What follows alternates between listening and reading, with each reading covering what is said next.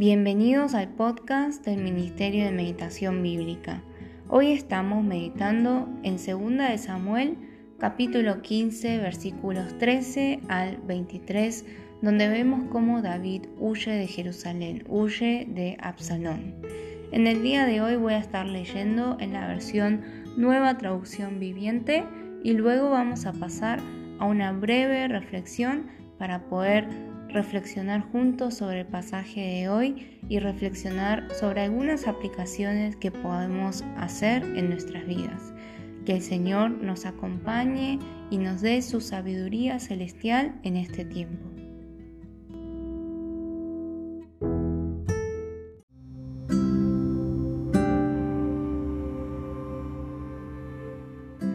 Pronto llegó un mensajero a Jerusalén para decirle a David, todo Israel se ha unido a Absalón en una conspiración en su contra. Entonces debemos huir de inmediato, si no será muy tarde, David dijo a sus hombres. Apresúrense, si salimos de Jerusalén antes de que llegue Absalón, tanto nosotros como la ciudad nos salvaremos del desastre. Estamos con usted, respondieron sus consejeros, haga lo que mejor le parezca. Entonces el rey salió de inmediato junto con todos los de su casa. No dejó a nadie excepto a diez de sus concubinas para que cuidaran el palacio. Así que el rey y toda su gente salieron a pie y se detuvieron en la última casa, a fin de que los hombres del rey pasaran al frente. Había seiscientos hombres de Gat que habían venido con David, junto con la guardia personal del rey. Después el rey se dio vuelta y le dijo a Itai, un líder de los hombres de Gad, ¿por qué vienes con nosotros? Vuelve al rey Absalón, porque tú eres un huésped en Israel, un extranjero en el exilio. Llegaste hace poco. ¿Debería forzarte a vagar con nosotros? Ni siquiera sé a dónde iremos. Regresa y llévate contigo a tus parientes y que el Señor te muestre su amor inagotable y su fidelidad. Pero Itai le respondió al rey, Juro por el Señor y por el rey que iré donde quiera que mi Señor el rey vaya, sin importar lo que pase, ya sea que signifique la vida o la muerte. David respondió, Está bien, ven con nosotros de modo que Itai y todos sus hombres junto con sus familias lo acompañaron. Entonces todo el pueblo lloraba a gritos cuando el rey y sus seguidores pasaban, así que cruzaron el valle de Cedrón y fueron hacia el desierto.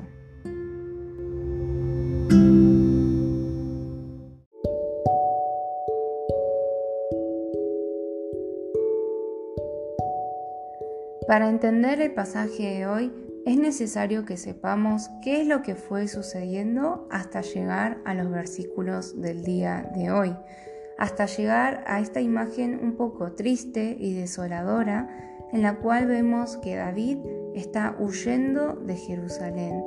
Antes huía de Saúl y ahora huye de su propio hijo y tiene que irse de Jerusalén.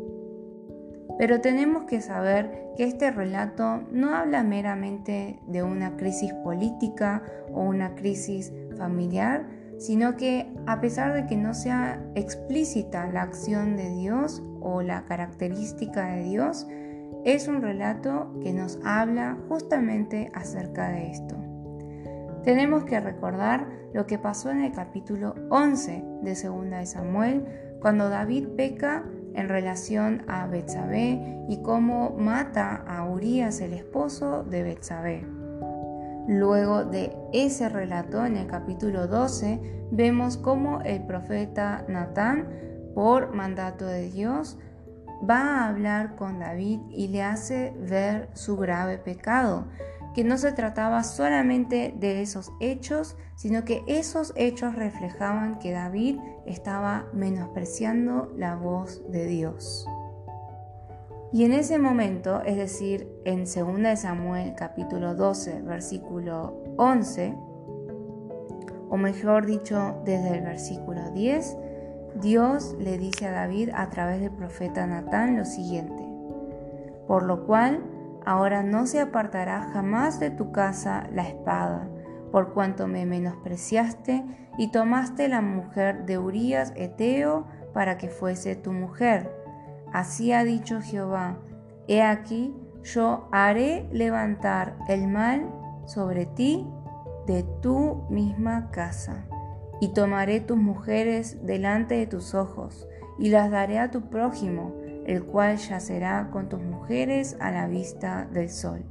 Porque tú lo hiciste en secreto, mas yo haré esto delante de todo Israel y a pleno sol. Y luego del capítulo 12, inmediatamente a partir del capítulo 13, el autor de Segunda de Samuel nos narra un acontecimiento que después catapultó esta ira, esta venganza de Absalón, que hizo que luego de seis años en los que transcurrieron varias cosas, finalmente mate a Amnón y luego trame su rebelión haciendo volver el corazón de todo Jerusalén, o como dice la Biblia, robando el corazón de Jerusalén para sí mismo. Entonces, cuando Absalón está volviendo a Jerusalén para finalmente tomar ese trono que había en parte robado, es ahí que David huye junto a sus siervos y su familia, deja a diez concubinas que luego en los pasajes de los días siguientes vemos cómo Absalón se llega a las concubinas de su padre delante de todo el pueblo. Entonces, ¿qué podemos ver acerca de Dios, acerca de la obra de Dios y acerca de los seres humanos? Vemos que durante todo ese tiempo, cada uno desde su perspectiva, desde su pensamiento, tomó una serie de decisiones y llevó adelante una serie de acciones hasta llegar al pasaje de hoy. Cada uno decidía, sea por su ambición, sea por un sentimiento de venganza, sea por un sentimiento de perseverar, sea por un sentimiento de guardar su propia vida, sea por lealtad incluso a cualquiera de los dos reyes, sea la razón por la que sea, podemos ver en el relato de los pasajes de estos días que cada uno estaba tomando sus propias decisiones y lo que veía que era más conveniente en el momento. Sin embargo, ¿qué hizo Dios durante todo ese tiempo? Dios fue realizando su palabra. Dios fue realizando la palabra que Dios había dicho a David.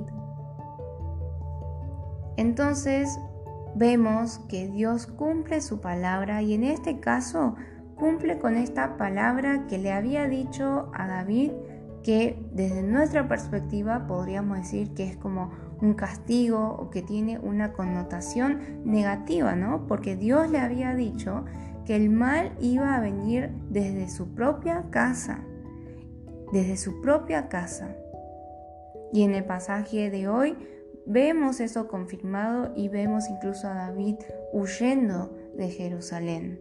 Entonces, cuando Dios cumple su palabra, no siempre se refiere solamente a cosas positivas o a lo que nosotros llamamos como bendiciones o lo que nosotros llamamos obras prósperas. La característica de Dios referente a cómo Él siempre cumple su palabra también incluye el castigo por algo erróneo que hayamos cometido.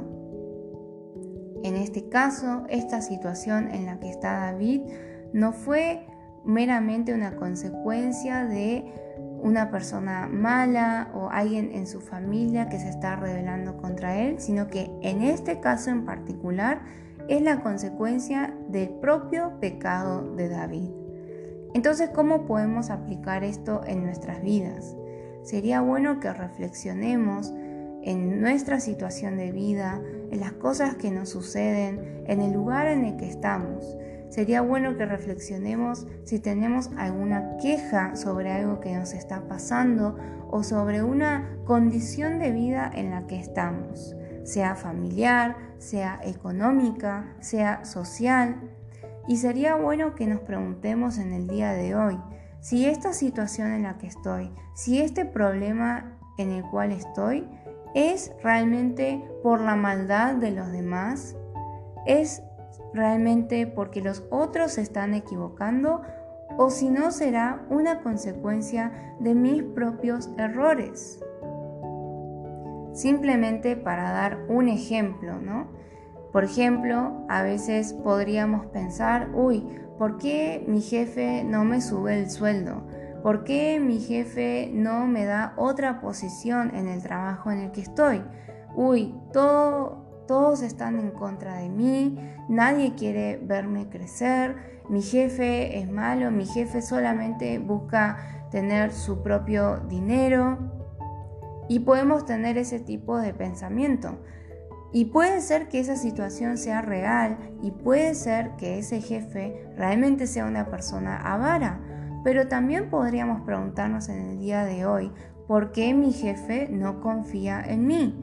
¿Por qué mi jefe no me da otros trabajos? ¿Por qué mi jefe no me diversifica las cosas que hago para que quizás pueda tener un mejor sueldo? Ah, ¿no será porque mi actitud hasta el día de hoy no reflejan que soy una persona de confianza, que soy una persona responsable, que soy una persona que si le dan un trabajo lo va a hacer con fidelidad. De esta manera, esto es simplemente un ejemplo y podría ser viceversa también, ¿no?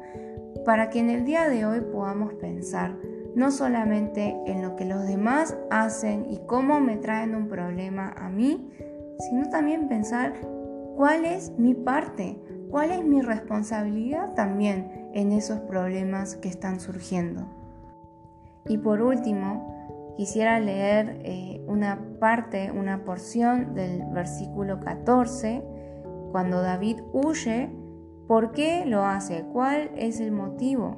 Porque dice, porque no podremos escapar delante de Absalón, daos prisa a partir, no sea que apresurándose Él nos alcance y arroje el mal sobre nosotros y hiera la ciudad a filo de espada. Esto es lo que estaba dispuesto a hacer no un rey extranjero, no un enemigo del Estado, sino quién?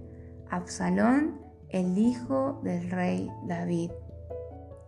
Y como mencioné en el panorama semanal, más que juzgar a David o más que pensar en este aspecto como un aspecto negativo de David, ya sea como padre o como rey, lo que tenemos que ser capaces de meditar a través de estas cuestiones es que nosotros somos como David también. Nosotros podemos ser como David. Reflexionemos en nuestra familia, reflexionemos en nuestra familia de fe. Pensemos, ¿qué es lo que podría llegar a ser capaz de hacer mis hijos, mis padres, mis hermanos? La complejidad y el caos que hay en la familia de David no es algo simplemente a condenar, sino que es algo que puede estar reflejando nuestra propia condición.